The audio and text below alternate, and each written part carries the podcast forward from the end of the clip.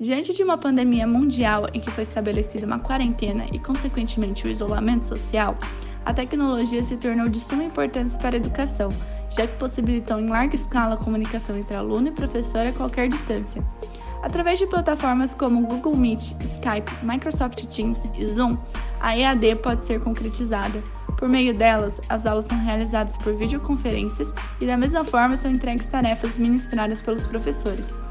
Segundo o professor Fabrício de Paulo, mestre em educação e pesquisador associado à escolas experimentais, a comunicação engajada fortalece os vínculos entre aluno e professor, mas para isso é preciso ir além de recados.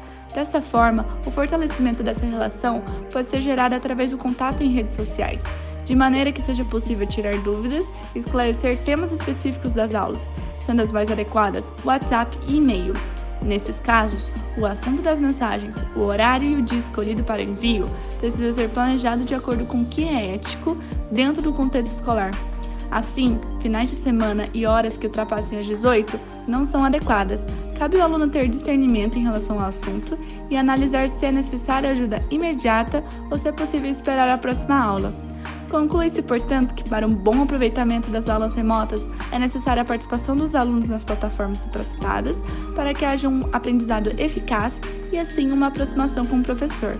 Brian Tong, gerente de relacionamento da ClassApp, diz que o coronavírus não é o único vírus que está se disseminando nesse momento.